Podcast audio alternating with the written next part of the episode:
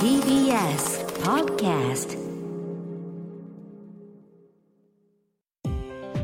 東京情報デザイン専門職大学プレゼンツ夢を追いかけて。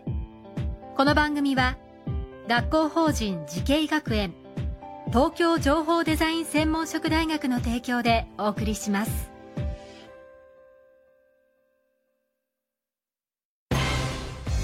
未来あったらいいな。こんな世界できたらいいな。情報とデザインの新しい学びをクリエイト。才能と未来を共に育てる。学校法人慈恵学園東京情報デザイン専門職大学。来年4月開学予定。オープンキャンパス開催中です。夢。それはもうすぐ実現する。新しいコンセプトとテクノロジーであなたの才能と未来が開花する。学校法人慈恵学園東京情報デザイン専門職大学プレゼンツ。夢を追いかけて。皆さんこんばんは。安藤博樹でございます。この番組は各界のトップそして世界に誇るリーダーたちとともにこれからの時代を担う若者たちへ夢と希望をお届けします。今夜のお客様は NHK アートクリエイティブスーパーバイザーの中谷秀さんです。よろしくお願いします。よろしくお願いします。実は私中谷さんとですね社会人歴というか放送局に所属していた年度が全く同じではい。1991年に私ははい TBS というところに入社しまして、はい。2018年に、えーまあ、独立ということでおそらく同じ全く一緒です。そうですよね、はい。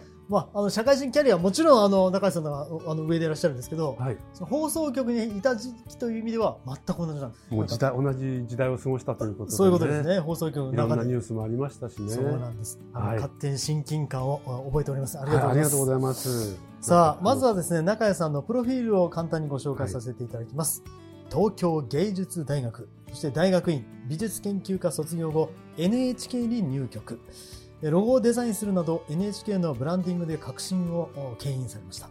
また社会科学文化芸術の分野で解説委員も務められました。その後芸術文化や IT など多方面で活動。アーティストとして最先端のアート映像絵画を生み出されます。現在のお仕事 NHK アートのクリエイティブスーパーバイザー。まずは中谷さん。はい。これはどういう具体的にはどのようなお仕事なんでしょう？はい。あの、NHK アートという会社は NHK の、はい。まあ、いわゆる関連会社で、はい。まあ、アート系、NHK のアートはほとんど NHK アートが仕切ってやってるって感じなんですけど、僕がやってるのは、僕 NHK のブランディングをずっとやっていて、かはい。えー1997年からずっと、えー NHK のイメージです戦略ですね。う、ん。をしていまして、はい。まあ、あのロゴマーク卵のロゴマークを作ったりですね、うんあのいろいろしてたんですけど、はい。その,、まあ、あのやってきたことが、まあ、すごく自分の実績だったりで周りの評価につながって、はい。えーまあ、これからの時代今会社がねこういうデジタル化というかいろんなまあメディアが変化していてあの何でも変わ会社が変わらなきゃいけない。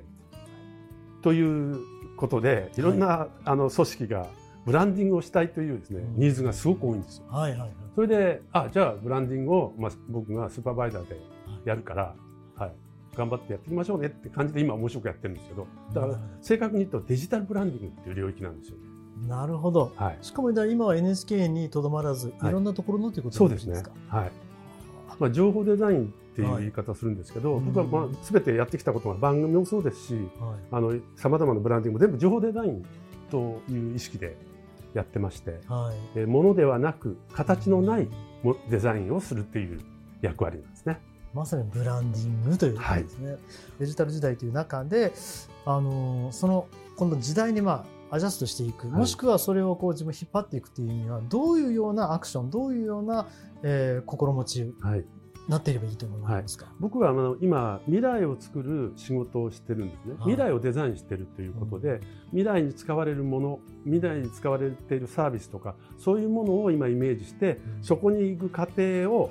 あのもう10年ぐらいで区切りながらですね、うんはい。進化の要素を勝手にデザインしてるですね。ご自分の中でデザインされてる、ねはいはい。それで時々人に見せたりしてるんですけど、はいはい。そういうことをするとですね、うん。あのこれからはその周りの人たちがどこを目指していくのかっていうことが、じあのロードマップが見えるっていうんですか、もう物事をやっぱり開発するにはロードマップが大事で、これはまあブランディングの領域なんですけど、はブランディングもロードマップ作らないとブランディングできないんですね。時代によってその会社がどうあるべき、それでこの時はどうあるべきっていはい。うべきをこうやって作っていくんです。それと同じなんですよ。うん。だから今ももう未来を作り続けてうんいる感じなんですけど、要するにあの情報をいかに集約するかってことですね。はいはい。今ある情報、うん。未来にを想像できるような情報も今いっぱいあるんです。ね。うん。これビッグデータって言い方もするんですけど、ビッグデータってもう本当さまざまな、ね、これまではもうゴミの山だったものがうん。今解析分析できるので、それが宝の山に変わっちゃったんですね。うん。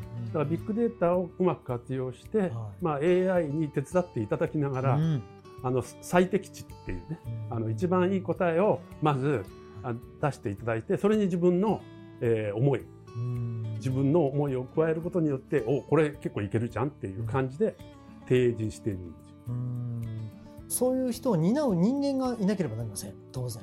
そういう意味で言うとそのどういった、まあ、スキルを身につけたりするのが、はい。このいわゆる若い方はいどういう方向性にどういう勉強していったらいいとそうです思いますかね。あのいかに情報を集約できて、うん。あの今自分で全部情報を持つ必要がなくて周りに情報がいっぱいあるので、はい。それをいかに自分の中で咀嚼しまとめれるかっていうのがすごく重要なんですね。はい。まあ、それ AI 君も手伝ってはくれますんで、うん。あのまあ、AI 君も利用するんですけど、はい。結局人が判断する最終的にはねうん。あのことですのでそういうやっぱりあの的確な判断力情報をいっぱい集めた情報をどう判断していくかどう料理していくかどう集約していくかってことが重要でそういう人間が育てばいいんですよね、まあ、それ情報デザインって言うんですけど。はいはいはいはい。まさに。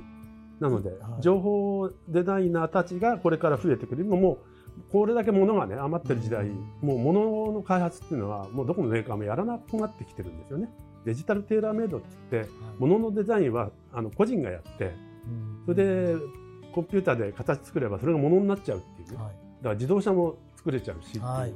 それで電気自動車になればね。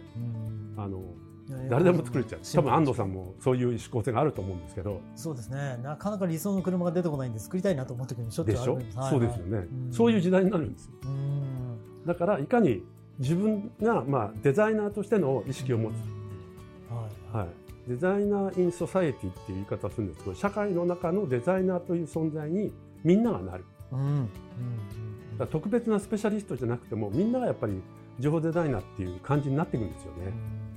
今ただ情報自体もう洪水のようにいはい。ろんな情報がある中で、それをこう取捨選択も必要になってきますし、は客観視とかっていうのも非常に必要になってきますよね。そこはその偏った情報だけの流れを受けていると、偏った当然人間にもなりますし、はい、そこをどういうふうにその若い人たちが選択してばいいのかなっていそうなんですよね。だからはい情報をデザインする人たちは情報リテラシーって言い方するんですけど、はいはいそれを取捨選択して正しいものを選んで何かをするっていううんあの基本的なリテラシーを身につけるっていうこともデザインを学ぶ基本なのではいそれはもう絶対必要なんですよね。うんそういう教育をししたいなって、まあ、僕ちょっと学校に絡んだりしてるんで、はいはあのやってます。いいろんな面でリテラシーが必要になってますね。そうなんです。いやーもう本当に興味深い話をたくさん伺っております。次回もこの話の続きを伺います。今夜のお客様は NHK アートクリエイティブスーパーバイザーの中谷秀さんでした。ありがとうございました。ありがとうございました。えーなおですね、この番組は YouTube の配信でもご覧いただけます。えー夢を追いかけて TBS で検索してみてください。